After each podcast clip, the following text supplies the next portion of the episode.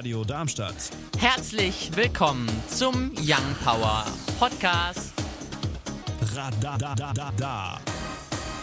Schön, dass du eingeschaltet hast hier auf der 103,4 Megahertz oder im Livestream unter live.radiodarmstadt.de. Hier heute bei Young Power mit mir, dem Paul. Mir, dem Gaston. Und mir, dem Leon. Wir gucken heute auf die Themen bei Young Power. Das Covid-19-Virus in Amerika. Wie ist die Situation dort und welche Maßnahmen werden dort getroffen? Außerdem noch mit im Gepäck die Zeitumstellung. Und wir sprechen noch darüber, was es auf sich hat mit der Bundesliga Home Challenge. Außerdem noch die polizeiliche Kriminalstatistik. Wir springen rein ins erste Thema. Am kommenden Sonntag ist es wieder soweit. Die Zeitumstellung klopft an. Die Uhr wird um eine Stunde vorgestellt. Doch wenn man sich genauer in die Vergangenheit erinnert, kommt man auf das Thema zurück, die Abschaffung der Zeitumstellung. Bei einer EU-weiten Umfrage kam im September 2018 heraus, dass 84 Prozent der Europäer keine Zeitumstellung wollen. Eine aktuelle Umfrage besagt auch, dass sich jeder vierte der über 14-jährigen Deutschen über gesundheitliche Probleme durch die Zeitumstellung beklagt. Bereits 2018, im Jahr der EU-Umfrage, gab es einen Richtlinienvorschlag und 2021 sollte es keine Umstellung mehr geben. Wir hatten ja schon mal drüber diskutiert und haben irgendwie, ich glaube, unser Endfazit war damals, dass wir es auch so als unnötig empfinden, irgendwie die Zeit die ganze Zeit hin und her zu stellen. Aber empfindet ihr denn auch irgendeinen Nachteil durch die Umstellung jetzt körperlich, wie Gaston ja schon in seinem Text gesagt hat? Also ich empfinde keinen Nachteil, aber auch irgendwie keinen Vorteil. Also Ja, damals, als es eingeführt wurde, dann Spargrund, dass man halt, ja, dass wir dann ja weniger Strom verbrauchen.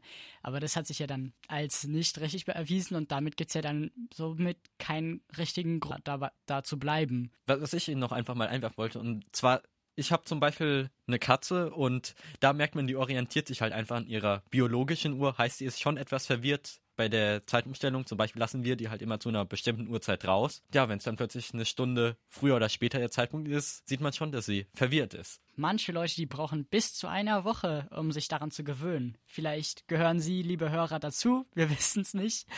Ich gehöre nicht dazu. Ihr? Ich auch nicht, aber äh, falls da draußen jemand ist, der gerne mitdiskutieren möchte, gerne anrufen 06151 87000. Ich wiederhole 06151 87000 und damit machen wir weiter.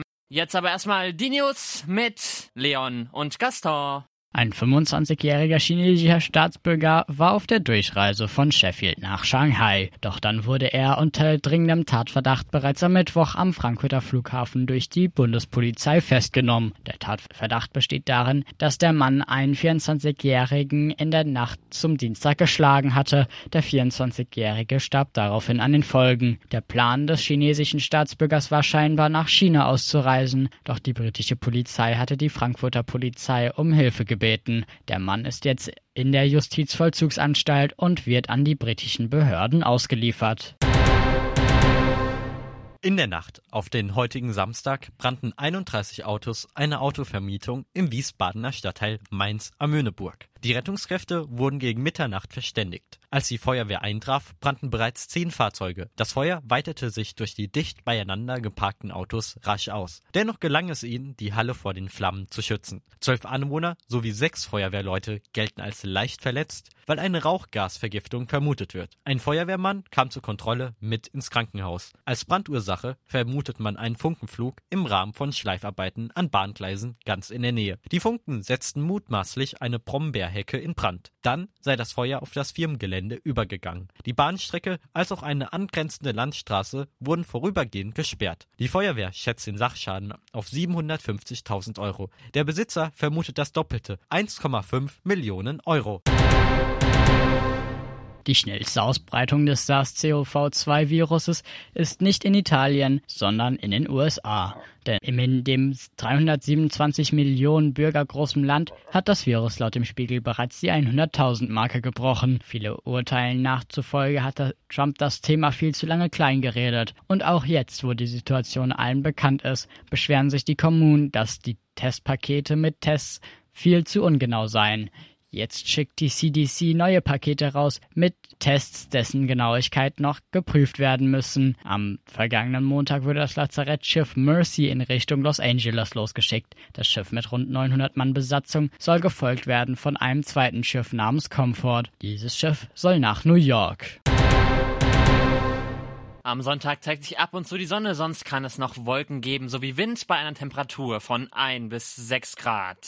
Die weiteren Aussichten am Montag dann größtenteils freundlich mit Sonne, nur teilweise Wolken, die auch Regen mit sich bringen. Die Höchstwerte liegen bei 3 bis 8 Grad. Der Dienstag bringt dann ebenfalls freundliches Wetter mit Sonne und Wolken. Es bleibt trocken bei Höchstwerten von 4 bis 10 Grad. Am Mittwoch bleibt es dann immer noch sonnig und dabei auch nochmals trocken. Die Temperatur liegt bei 1 bis 10 Grad. Und damit gleiten wir sanft rein ins zweite Thema für heute.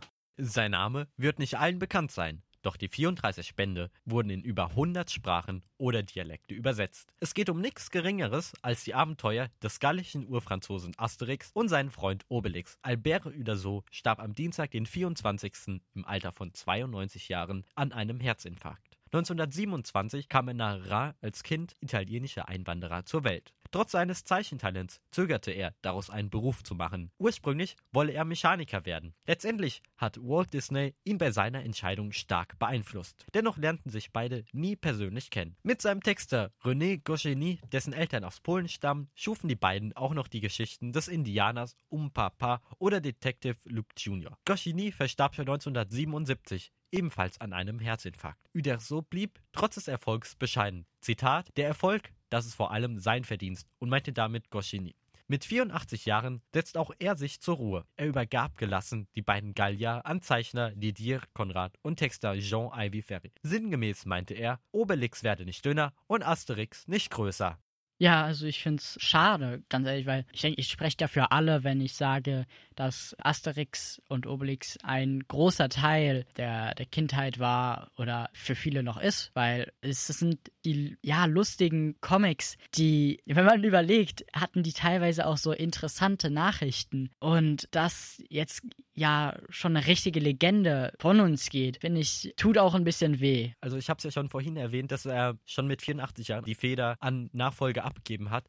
Meint ihr denn, dass mit ihm auch die Figuren gegangen sind oder glaubt ihr, dass sie trotzdem auch ohne ihn noch große Abenteuer erleben werden können. Ich denke, dass es jetzt nicht dramatisch sich verändern wird. Ich meine, man merkt den Unterschied. Ich meine, andere Personen, andere Ideen, anderer Stil und sowas. Aber ich denke, sie werden dem, sie werden dem treu sein und haben, denke ich mal, auch viel gelernt und werden das in dem Stil fortführen. Aber ich denke auch, dass mit der Zeit werden die Sachen abstrakter, weil die neuen also in Anführungszeichen natürlich, werden mehr mit der Zeit gehen, denke ich mal, und werden dann mal ein bisschen abstrakter. Ich meine, wir haben jetzt gesehen, es gab Filme, es gab alles und sowas. Ich denke jetzt nicht, dass, dass jetzt Filme abstrakt sind, sondern ich meine, dass halt die Art oder die Witze oder die Geschichten, die erzählt werden, werden auf jeden Fall nicht so mit dem im Stil sein, wie es vorher war. Was, was natürlich nicht schlecht sein muss. Ich meine, Veränderung muss nicht schlecht sein. Veränderung kann gut sein, aber man muss mal gucken. Wir lassen uns überraschen mit der Zeit. Wir haben zwar schon einige, mit denen wir, also einige Comics, wo wir sehen können, dass die Veränderung da ist, aber das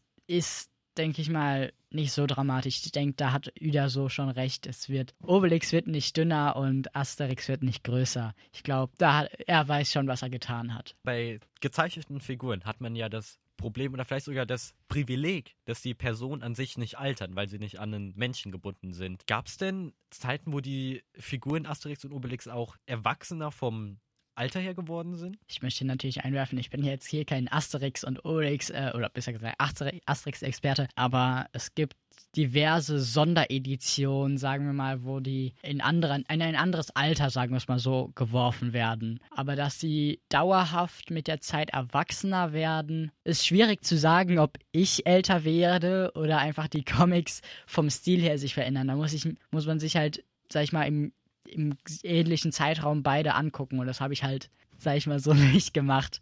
Noch eine Frage zum Abschluss und zwar, du hast ja gerade eben schon die Sonderedition erwähnt. Es gibt ja zum Beispiel auch die mit den Dialekten, zum Beispiel Asterix und Obelix babbeln hessisch. Habt ihr solche Ausgaben? Ich habe keine auf Hessisch, aber ich habe sehr viele sogar in ich glaube, französischen Dialekten, ja. Ich glaube, ich habe welche auf. Ich bin mir nicht sicher, auf in welchem, aber ich bin mir sicher, ich habe einen zu Hause. Ja, und ihr so? Paul, wie sieht's aus? Ich äh, möchte mich zu diesem Thema nicht äußern. Ich äußere mich zu dem Thema, aber sagt es, die Sondereditionen in den Buchhandlungen geblieben sind. Ich glaube, ich habe tatsächlich, ich habe tatsächlich keine zu Hause. Ich weiß jetzt nicht, ob das die komplette, ob das mein komplettes Image zerstört. Nein. Falls ja, dann schneidet das bitte raus. Das werden wir dann am Ende erfahren, ob es dann einen Shitstorm gibt. Uns findet ihr auch auf Instagram und Twitter Young Power Radar. Jedes Mal um 10 vor 6 hier bei uns bei Young Power auf Radio Darmstadt gibt's eine Neuerscheinung. Ein Song, der die in der letzten Woche rausgekommen ist, beziehungsweise in der laufenden Woche. Diesmal Evil Nation zusammen mit Alice Merton. The Best. Am Dienstag, den 24 stellte man die polizeiliche Kriminalstatistik für das Jahr 2019 vor. Insgesamt sei in Deutschland die Kriminalität wie Wohnungseinbrüche oder Diebstähle zurückgegangen. Doch in einem Bereich ist ein unschöner Trend zu erkennen. Der Erwerb, Besitz oder Herstellung von kinderpornografischen Schriften. Polizei und Staatsanwaltschaft beobachten immer häufiger das Phänomen, dass Kinder oder Jugendliche selbst solche Inhalte besitzen, als auch herstellen und dann über soziale Netzwerke verbreiten. In Zahlen heißt es, dass das BKA in 2019 über 12.000 Verstöße registrierte. Ein Jahr zuvor waren es rund 7.500. Dabei wurden gesamt ca. 12.000 Tatverdächtige ermittelt. Staatsanwältin Julia Busweiler rechnet auch für 2020 mit mehr Hinweisen aus den USA. Sie hofft, dass statt mehr tatsächlichen Taten die Dunkelziffer von Kindermissbrauchsfällen sinkt. Seit Mitte März ist es Ermittlern gestattet, sich als Kind auszugeben und kinderpornografisches Material künstlich zu erzeugen. Das letzte finde ich ein bisschen irritierend. Habe ich das richtig verstanden, dass, dass die Polizei oder Ermittler sich als Kinder ausgeben dürfen, um selber an kinderpornografische Inhalte zu gelangen. Besser gesagt an die Personen, die eben solche Inhalte besitzen oder. Ach so, dass sie sich, dass sie sich anbieten, um zu sagen, ich bin bereit, kinderpornografische Inhalte zu erstellen oder wie? Genau. Ah, okay, dann verstehe ich das jetzt auch.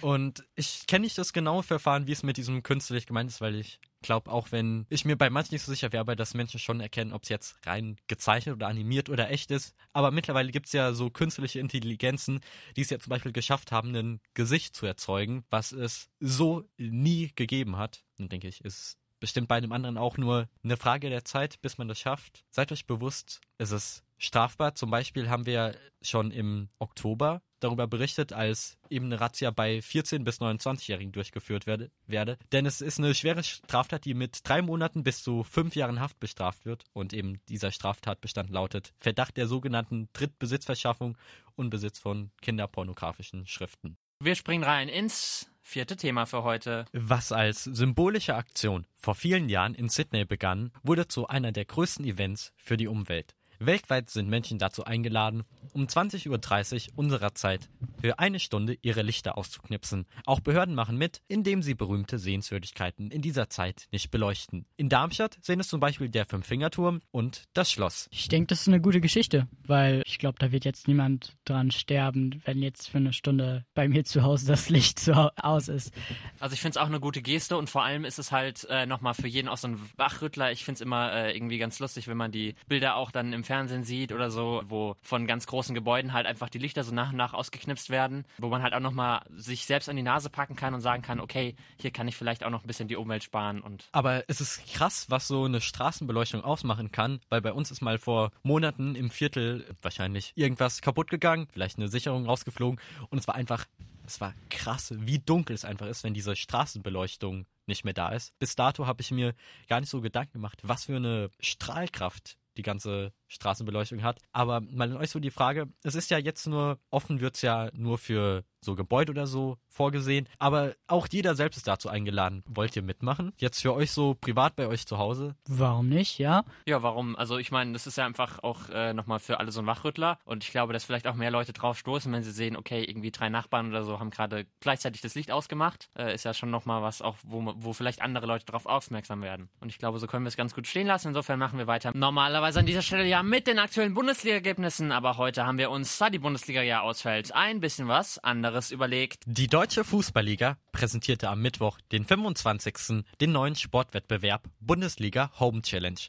Dabei duellieren sich die Fußballstars auf der Konsole in FIFA 20. 26 der 36 Profiklubs werden von mindestens einem Lizenzspieler sowie einer weiteren Person aus dem Verein wie E-Sportlern vertreten. Mit von der Partei ist auch der SV Darmstadt 98. Die Lilien treffen sich in der ersten Runde am Sonntag um 19.40 Uhr mit Bayern 04 Leverkusen. Zu den weiteren Begegnungen zählen Eintracht Frankfurt versus Dynamo Dresden oder SVW in Wiesbaden gegen den SC Freiburg. Die Turniere werden am Wochenende ab jeweils 15.30 Uhr live über den YouTube-Kanal der Virtual Bundesliga, kurz VBL, gestreamt. Die jetzige Not gibt Vereinen die Chance, erstmalig mit der VBL in Kontakt zu kommen. Umgekehrt profitiert auch der E-Sport im Allgemeinen, indem er mehr Akzeptanz in der Gesellschaft erhält. Wir werfen einen Blick auf die aktuellen Spotify-Charts. Auf Platz 10 vorzufinden Bad Bunny, Save Rara. Auf der 9 dann The Weeknd, In Your Eyes. Auf der 8 Intentions, Justin Bieber zusammen mit Quavo. Auf der 7 Doja Cat, Say So. Die 6 belegt Death Bad von Pofu. Auf der 5 dann Roses, Saint Jin. Auf der 4 Don't Start Now von Dua Lipa. Die 3 belegt dann Tones and I, Dance Monkey. Und da kennt man sich dann mehr aus. Auf der 2 dann Waddy Witch, The Box. Und die 1 belegt The Weeknd mit Blinding Lights. Das waren sie auch schon, die zwei Stunden Young Power hier auf der 103,4 Megahertz oder im Livestream unter live.radiodarmstadt.de hier heute mit mir, dem Paul, mir, dem Gaston und mir, dem Leon. Euch wie immer noch ein schönes Restwochenende und ich sag Tschüssi. Radio Darmstadt. Das war der Young Power Podcast. Radadadada. Wenn ihr mehr von Young Power hören wollt, dann könnt ihr gerne unsere Sendung immer samstags von 17 bis 19 Uhr auf der 103,4 MHz oder im Web www.radiodarmstadt.de auschecken.